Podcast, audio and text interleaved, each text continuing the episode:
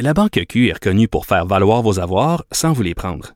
Mais quand vous pensez à votre premier compte bancaire, tu sais, dans le temps à l'école, vous faisiez vos dépôts avec vos scènes dans la petite enveloppe. Hmm, C'était bien beau. Mais avec le temps, ce vieux compte-là vous a coûté des milliers de dollars en frais, puis vous ne faites pas une scène d'intérêt. Avec la Banque Q, vous obtenez des intérêts élevés et aucun frais sur vos services bancaires courants. Autrement dit, ça fait pas mal plus de scènes dans votre enveloppe, ça. Banque Q, faites valoir vos avoirs. Visitez banqueq.ca pour en savoir plus. Pendant que votre attention est centrée sur vos urgences du matin, vos réunions d'affaires du midi, votre retour à la maison ou votre emploi du soir, celle de Desjardins Entreprises est centrée sur plus de 400 000 entreprises à toute heure du jour. Grâce à notre connaissance des secteurs d'activité et à notre accompagnement spécialisé, nous aidons les entrepreneurs à relever chaque défi pour qu'ils puissent rester centrés sur ce qui compte, le développement de leur entreprise. Sophie Durocher. Une femme distinguée qui distingue le vrai du faux. Vous écoutez Sophie Durocher. Cube Radio. Les rencontres de l'heure.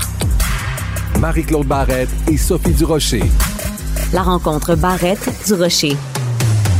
On savait que la question finirait par se poser à un moment donné de façon plus concrète, ben on en a un bel exemple dans le journal La Presse euh, ce matin. On apprend qu'il y a eu au moins trois cas de personnes non vaccinées qui avaient contracté la COVID sous une forme très grave et qui ont eu besoin d'avoir euh, une grève de poumons.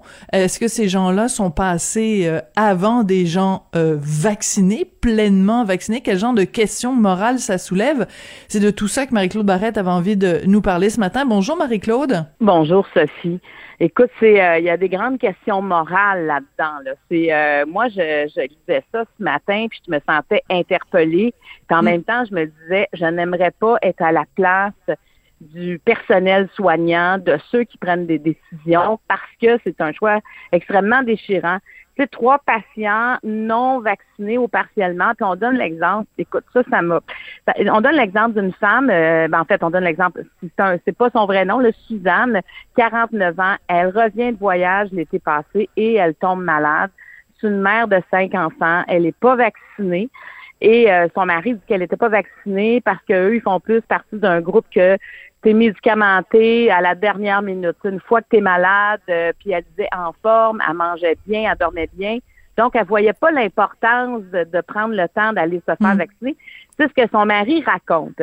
Et, euh, et déjà là, tu sais, euh, tu pars en voyage, tu n'es pas vacciné. C'est dur de, de ne pas juger euh, Puis en même temps, de considérer la gravité de ce qu'elle de ce qu'elle vit encore, ben c'est difficile. Puis tu sais, c'était quoi l'image qui me qui me venait, euh, Sophie? Celle de Maxime Bernier là, qui prenait une marche l'année passée. Là. Il y avait une manifestation qui disait Moi, je suis en forme, je m'entraîne, je mange bien, donc pourquoi j'aurais besoin d'un vaccin pour combattre un virus comme la COVID? Voilà. Et malheureusement, ce message-là a fait écho chez beaucoup de personnes. Exactement. Et mais je suis tellement contente que tu l'amènes de cette façon-là parce que on prend bien soin dans euh, l'article de la presse de ce matin de dire ce ne sont pas des gens qui sont anti-vaccins et ce ne sont pas des complotistes. Je suis d'accord que peut-être ces gens-là ne sont pas promenés avec une pancarte disant euh, le, vaccin euh, fait pousser un troisième bras en plein milieu du front. Mais il reste que si t'es maman de cinq enfants et que tu n'es pas vacciné parce que tu considères que ta santé est très bonne, ben ça s'appelle être contre les vaccins. Je m'excuse. On, fait juste jouer sur les mots en disant ils sont pas anti-vaccins. Mais quand t'es rendu non vacciné, quand t'es mère de cinq enfants, je m'excuse parce que tu considères que les vaccins ils sont pas bons pour toi? Mais le message de on est en forme là, a quand même fait écho chez plusieurs personnes. Moi, j'en ai eu dans mon entourage puis je me disais, mais c'est pas possible. Tu sais, je veux dire, c'est aussi pour les autres qu'on le fait parce qu'il faut se souvenir que la première vague de la COVID, c'était les personnes plus âgées, c'était les personnes qui avaient déjà, qui étaient déjà malades. On avait peur des comorbidités c'était comme associé à une, santé un peu plus chancelante. Et finalement, on s'est vite rendu compte que la, la COVID pouvait être contractée par n'importe qui, puis on savait pas chez qui ça allait avoir le plus d'impact, malheureusement. Alors, moi, j'ai, je, je lisais ça, puis c'est Maxime Bernier qui m'est arrivé dans... Tout à fait, c'est très juste. Ce message-là a été, a été, était dévastateur, beaucoup plus, je pense, a eu beaucoup plus de répercussions qu'on, qu'on aurait pu le croire. Donc, cette femme-là euh, se retrouve à l'hôpital et euh, ces deux poumons ne fonctionnent plus. C'est quand même, ça a été cinq semaines dans le coma parce que ces deux poumons étaient atteints par la COVID. On se dit que c'est rare, mais c'est arrivé. C'est arrivé partout dans le monde. Ce, ce, ben, c'est pas des effets secondaires, mais comment la maladie s'installe. Et finalement, ben, on s'est rendu compte que cette femme-là avait tellement besoin d'oxygène qu'elle ne pourrait plus vivre sans respirateur. Donc, vite arrive la, la possibilité de, de, la double greffe des poumons. Et c'est à ce moment-là quand arrive une décision comme ça, c'est arrivé chez trois patients au CHUM, quand arrive une décision comme ça, on peut imaginer ce que ça crée euh, quand on est autour d'une table, parce qu'on sait c'est quoi la liste des greffés. La, la, une liste régulière est une liste d'urgence où vraiment la vie des patients euh, est en jeu. Parce qu'en fait, c'est souvent une question de vie ou de mort quand on parle de greffe, quand on parle de greffe du poumon, entre autres. Donc, ces personnes-là ont été mises sur la liste d'urgence. Donc, ça veut dire qu'ils ont passé devant d'autres personnes qui étaient probablement vaccinées. Alors, c'est là qu'arrive le, le, conflit moral de, de, de, cette situation-là. Toi, je ne sais pas ce que tu en penses, mais moi, ça, ben je veux dire, c'est difficile là, comme situation. Ben c'est très difficile puis je lisais ça ce matin puis évidemment euh, je me mettais dans la peau de quelqu'un mettons toi-même ou euh, ton ton ton amoureux ton amoureuse ton père ton fils euh, peu importe est sur la liste d'attente et a fait son bon devoir de, de citoyen a eu son, ses trois vaccins c'est bien comporté etc et se voit dépasser dans la file puis après donc, je me disais, je comprends cette frustration-là, elle, serait tout à fait légitime. Puis après, je me suis dit, est-ce que c'est pas le meilleur exemple que justement on, vit dans un, dans un système démocratique où toutes les vies sont importantes? C'est-à-dire que les médecins, dans le système de santé québécois, leur préoccupation, c'est de sauver des vies. Donc, ils commencent pas à dire, bon, toi, t'es non vacciné, donc on ne te soignera pas. Et je trouve que ça, c'est le plus bel exemple de solidarité humaine qu'on a au Québec. Et j'aimerais ça que des gens, justement, comme Maxime Bernier, ou des gens comme Éric Duhem, qui arrêtent pas de dire qu'on vit dans une dictature, puis que c'est absolument épouvantable qu'on traite les non-vaccinés comme des parias, puis des citoyens de seconde zone, c'est l'occasion pour ces gens-là de dire ben non, regardez, les non-vaccinés, on les traite tellement de la même façon que les autres, on est tellement solidaires comme société qu'on va justement les faire passer en priorité ces gens-là parce qu'ils ont besoin qu'on sauve leur vie. Tu comprends? Je trouve que c'est un argument fabuleux pour démonter euh, complètement les, les, les, théories des, des complotistes puis des, des, des gens qui disent qu'on vit en dictature. Ben, moi, je, je sais pas où la dictature? Parce ben que présentement, si on a autant de mesures sanitaires, à cause que notre système de santé ne tient pas le, ne tient pas le coup présentement, c'est difficile. On protège notre système de santé, c'est ce qu'on est en train de faire tous. Et pourtant, les non-vaccinés y ont accès comme les vaccinés. Il n'y a aucune discrimination basée sur la vaccination présentement dans notre système de santé. Et s'il y en avait là, peut-être qu'on pourrait entendre ces arguments-là, mais tant qu'il n'y en a pas dans le système de santé, tout ce qu'ils disent, ça n'a aucun sens parce que c'est ça la pierre angulaire présentement. C'est notre système de santé. Puis tu sais, moi, euh, je, parle avec plein de monde, puis il y en a, je te dis, qui arrêteraient ça. Là. Ils demanderaient le passeport vaccinal à l'hôpital, tu comprends? Tu sais, il y en a qui sont tellement tannés des mesures que tu te dis, ben là, à un moment donné, ça va faire, mais on n'en arrivera pas là. Tu sais, je pense qu'on est mieux de demander le passeport vaccinal au Canadian Tower qu'à l'hôpital, on s'entend, là. Mais, mais tant que ces gens-là ont des soins personne peut dire qu'on vit dans une dictature parce que c'est la pierre angulaire et contre la COVID où ça se passe, là, ben, c'est dans les hôpitaux. Et tant que les hôpitaux sont ouverts à eux, je ne sais pas comment on peut utiliser le mot dictature ou encore on ne connaît pas la définition de ce mot-là. Parce que moi, quand je lis y a des, les médecins, les spécialistes, les infirmières, les infirmiers s'assoient autour d'une table et vivent des grands remous intérieurs en disant, hmm. mais mais qu'est-ce que c'est eux ils les voient les patients pourquoi elle plus qu'un autre pourtant elle n'était pas vaccinée? Donc ils doivent passer par-dessus ce qu'ils vivent eux-mêmes dans leur vie pour dire non, on est ici pour soigner ceux qui en ont besoin. Fait qu'eux, ils doivent aussi, tu sais, c'est, ça doit pas être facile, mais en même temps, ils sont là pour sauver des vies. Et jusqu'à preuve du contraire, il n'y a rien qui a changé comme ça dans le service hospitalier. Quand quelqu'un se présente à l'urgence, il est traité de façon équitable. Et ça, euh, tu sais, je pense que c'est pas facile pour tous, mais ils arrivent à le faire quand même. Oui, puis tu sais, même quelqu'un comme Anne Casabonne, hein, euh, en tout respect pour Anne Casabonne, un de ses gros arguments quand elle avait fait ses fameuses sorties sur Facebook, puis quand elle s'était Ouais. filmée qu'elle avait fait des petites vidéos, c'est qu'elle disait le, le vaccin c'est de la marde, excusez-moi, mais c'est ça qu'elle disait, parce que c'est un Ouais. vaccin qui divise et qui fait qu'il y a deux classes de citoyens, puis on n'arrête pas de s'en prendre aux non-vaccinés, puis de les montrer du doigt, puis il y a de la discrimination. Ben non, Madame Casabonne, il y en a pas. Là où ça compte vraiment, il y en a pas. Est-ce que oui, on fait une discrimination envers les non-vaccinés pour leur permettre de de, de rentrer euh, dans différents endroits? Oui, Euh, mais mais là où ça compte vraiment, c'est-à-dire que quand on vient le temps de sauver des vies, on ne la fait pas cette discrimination-là. Donc, arrêtez de, de, de votre discours de peur, puis arrêtez votre discours de... c'est- Donc, le discours de division, il vient des gens qui s'opposent aux mesures de sa- sanitaires Oui, parce que- bien plus parce que le reste de la société civile. Il y en a pas dans les écoles, il y en a pas dans les pharmacies, il y en a pas dans les supermarchés. Je veux dire, là où on a besoin de tous aller, là, tout le monde peut y aller. Le, le passeport vaccinal ne s'applique pas dans ces lieux-là. Il s'applique dans les lieux où c'est pas obligatoire à ta survie, là.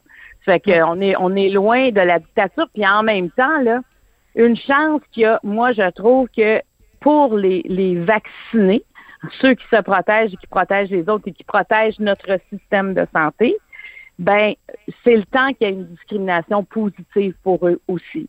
Parce que c'est qu'à un moment donné, tu peux pas demander à une partie de la à la majorité, à la grande majorité d'une population euh, de vivre sous restriction pour une partie qui s'en fout complètement. Et en plus, dès qu'on parle d'eux, on se fait insulter, là. Tu sais, il y a, y, a, y, a, oh, y a pas de lien possible.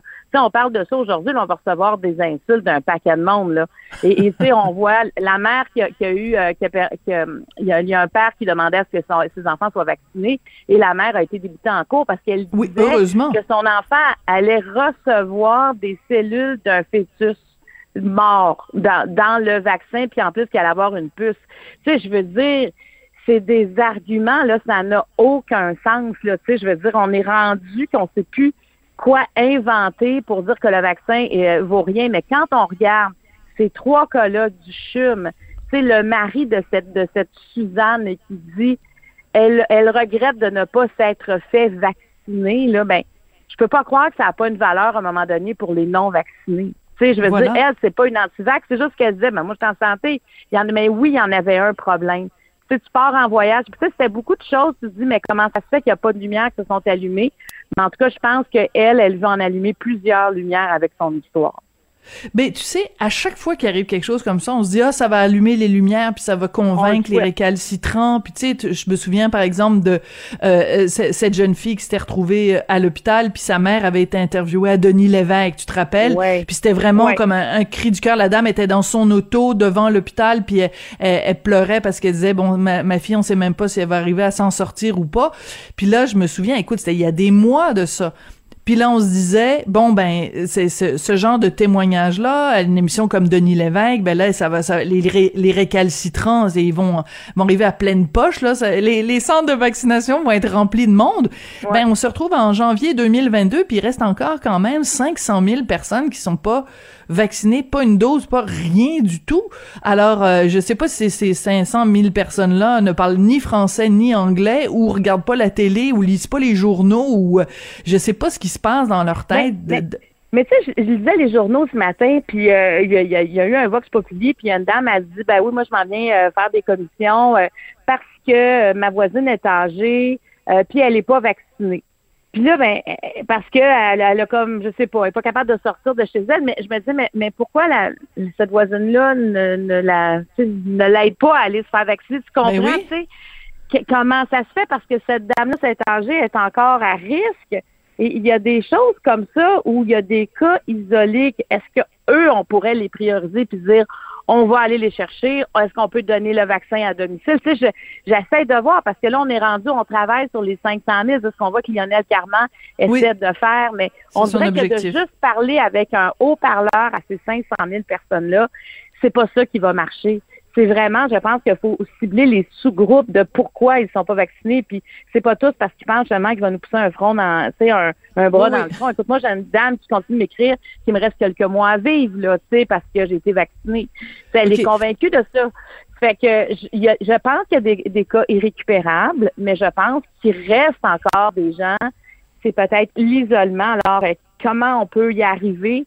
Euh, c'est ça la question. C'est moi, cette dame-là, j'aurais aimé ça dire, mais donnez-nous l'adresse, on va aller la chercher. On va, si elle veut se faire vacciner, on va. Écoute, dans les élections, euh, quand il y a une campagne électorale, à la journée des élections, les partis politiques vont chercher les gens partout là pour les faire voter là. Oui, oui, on appelle ça faire sortir le vote. Et, euh, et, et, évidemment, on le fait. Il y a même des, des, des fois des, des autobus devant les résidences pour personnes âgées.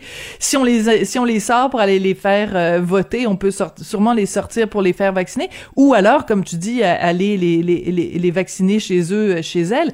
Écoute, je regardais des chiffres ce matin dans le New York Times. Aux États-Unis, 75% des morts, c'est des gens qui avaient plus de 65 ans, euh, des gens qui sont morts de, de, de la COVID. Donc, c'est partout à travers le monde, ce sont les personnes âgées qu'on essaye le plus de, de protéger. Donc, l'argument de dire, bon, ben, tu sais, je peux pas sortir de chez moi, il, faut trouver des façons. Écoute, Marie-Claude, on l'a effleuré un tout petit peu, puis c'est pas nécessairement le sujet dont on avait choisi de parler aujourd'hui, mais quand tu dis euh, que notre conversation qu'on a en ce moment va nous attirer euh, des courriels euh, haineux, moi, je te le dis, ça fait, je sais pas, ça fait 12, 13 ans peut-être que j'écris dans le Journal de Montréal, le Journal de Québec, et euh, l'enflure verbale, le, degré de haine des courriels ou des commentaires sur les médias sociaux que je reçois là, c'est du du 22 sur 20 là. Moi, je n'ai jamais vécu ça. Même dans les les périodes où j'ai été le plus controversé là, mettons euh, en 2012 avec la grève étudiante ou euh, différents dossiers sur lesquels je me suis prononcé, j'ai c'est c'est épouvantable les, les, les, la haine qui est dirigée vers nous en ce moment, c'est, c'est, moi, j'ai jamais vécu ça. Puis, est-ce que ça finit par euh, t'atteindre, tout ça, euh, Sophie? Quand on en reçoit autant sur une aussi longue période? Ça ne m'atteint pas, mais ce que ça fait, c'est que ça me dit, ce que ça me dit, c'est ce que ça, ça, me fait peur de, de, de tu sais, la cocotte minute, là, je sens qu'elle est prête à exploser. Puis c'est pour ça que quand euh, le gouvernement annonce euh, de, des allègements de mesures, je me dis ben ils le font vraiment in extremis avant que la, la cocotte euh, explose là. Parce que moi c'est c'est je m'en sers plus comme un baromètre de comment la, une partie de la population se sent. Parce que moi honnêtement là, je me suis fait une carapace puis moi la façon que j'ai trouvé c'est de, de rigoler avec ces gens-là. Il y a un monsieur qui m'a écrit des, des commentaires super euh, insultants en me traitant de maudite française. Mon dieu ça faisait longtemps que je l'avais pas entendu celle-là. Ah. et euh, le monsieur s'appelle Noël. Alors je lui ai cité joyeux Noël tu sais j'essaie de répondre par l'humour, mais surtout ce que ça me dit, c'est le degré de, de craquage des gens. Il me semble que les gens ont jamais été aussi craqués. Et ça, ça me fait peur, Marie-Claude. Pas pour moi, mais pour la société dans laquelle on vit. Mais on commence à être craqué des deux côtés de la clôture quand même. Oui. C'est ce que, mais moi, c'est ce que je remarque. Depuis le 30 décembre, pour moi, il y a un avant-après le 30 décembre. Oui, c'est euh, la, conférence de 30 du 30 décembre est vraiment arrivée, pas à minuit moins une, mais à minuit et une où tout était prêt pour le lendemain, où on pensait encore voir quelques membres de notre famille. Et finalement, ça a été euh, fin, fin de recevoir et les gens avaient pris la peine d'aller se faire vacciner. Il y en a qui avaient dit à leur famille, toi, tu viens pas parce que tu n'es pas vacciné. Il y avait après ça, ben, ben c'est terminé. Il n'y a plus rien. Et ça, je pense que cet espoir-là, cette lumière-là qui avait été allumée, c'est fait il n'y a pas eu de gradation. On l'a éteint mm. d'un coup. Et là, on s'est ramassé dans la noirceur. Et ça, je pense que ça a rendu, ça, a mis beaucoup d'impatience. Et c'est le temps que les commerces, qu'on parle de réouverture. Puis, puis la, la, la discrimination de non avec le passeport vaccinal, ben si on a un passeport vaccinal, ben on peut-tu s'en servir puis le montrer? Qu'est-ce que tu sais? Oui, ça c'est plus de difficultés pour les commerçants, mais mais à quelque part, c'est une paix d'esprit. Puis c'est aussi, une, je, trouve, à quelque part, une justice pour ceux qui sont rendus à leur deuxième et troisième dose, qui respectent les mesures. C'est la, la façon de se sortir aussi de, de cette euh, de cette grande noirceur dans laquelle nous sommes présentement. Et moi, c'est hier, euh, on l'a on l'a dit, c'était mon anniversaire, mais tout ça pour dire que j'ai parlé à plusieurs personnes au téléphone. Puis tu sais, il y en a que ça faisait longtemps que je n'avais pas parlé. Et c'est clair qu'il y a une grande lassitude. Il y a personne qui dit ah, moi, ça va super bien. Personne m'a répondu ça, tu comprends? Parce que là, on est privé de tout. Donc là, c'est le temps d'enlever la clôture, de lever la clôture, puis de nous laisser vivre. Et on, qu'on en mette des mesures de protection, qu'on en mette des, des, des, des détecteurs de, de, codes vaccinaux partout, parce que moi, je suis fière de le montrer, mon code vaccinal, ça me mm. dérange pas d'attendre si on me le demande, parce qu'au moins, ça veut dire que si j'attends quelque part, c'est ouvert. Tu sais, euh, ben tout le monde a hâte de retourner au cinéma, a hâte de retourner au théâtre, a hâte de retourner euh, faire du sport, a hâte de retourner au restaurant. On a hâte de revivre présentement et on a l'impression qu'on se fait insulter par des gens à cause de qui on est empêché de vivre présentement. Parce que c'est ces gens-là qui font que notre système de santé est en train d'exploser. Notre système de santé allait pas bien. Mais là, on a traversé la ligne où vraiment, où la ligne qu'on ne voulait pas franchir, on l'a franchi. Puis, c'est pas à cause des vaccinés. Alors, moi, je me dis, laissons-nous vivre au moins, nous. Puis les, autres, moi, ça me dérange pas qu'il y a des barrières pour les non-vaccinés. Ils peuvent aller à l'hôpital, ils peuvent aller à l'épicerie, ils peuvent aller à la pharmacie, ils peuvent aller à l'école. Puis non seulement ils en ligne, qu'est-ce que tu veux? Ben oui, non seulement ils peuvent aller à l'hôpital, mais ils vont être euh, soignés si leurs soins, s'ils nécessitent des soins d'urgence, comme une greffe des poumons. Euh, Imagine-toi euh, de se dire quand même, parce que pour qu'il y ait une greffe, il faut qu'il y ait quelqu'un qui soit un donneur. Alors imagine si le donneur c'est quelqu'un qui a été, euh, qui a été, qui a fait une bonne vie, qui a été, qui s'est préoccupé des autres, et que ce poumon, ces poumons-là se retrouvent dans le corps de quelqu'un qui on doit le dire quand même, en étant non vacciné, c'est un petit peu concentré sur son nombril, il a pas pensé au nombril des autres. Je trouve qu'il y a quand même une, une leçon humaine là qui est assez euh, spectaculaire. Marie-Claude, encore une fois, joyeux anniversaire, puis euh, ben dès la semaine prochaine, je pense tu vas pouvoir aller au restaurant fêter ça. Merci beaucoup Marie-Claude. Merci, bye bye.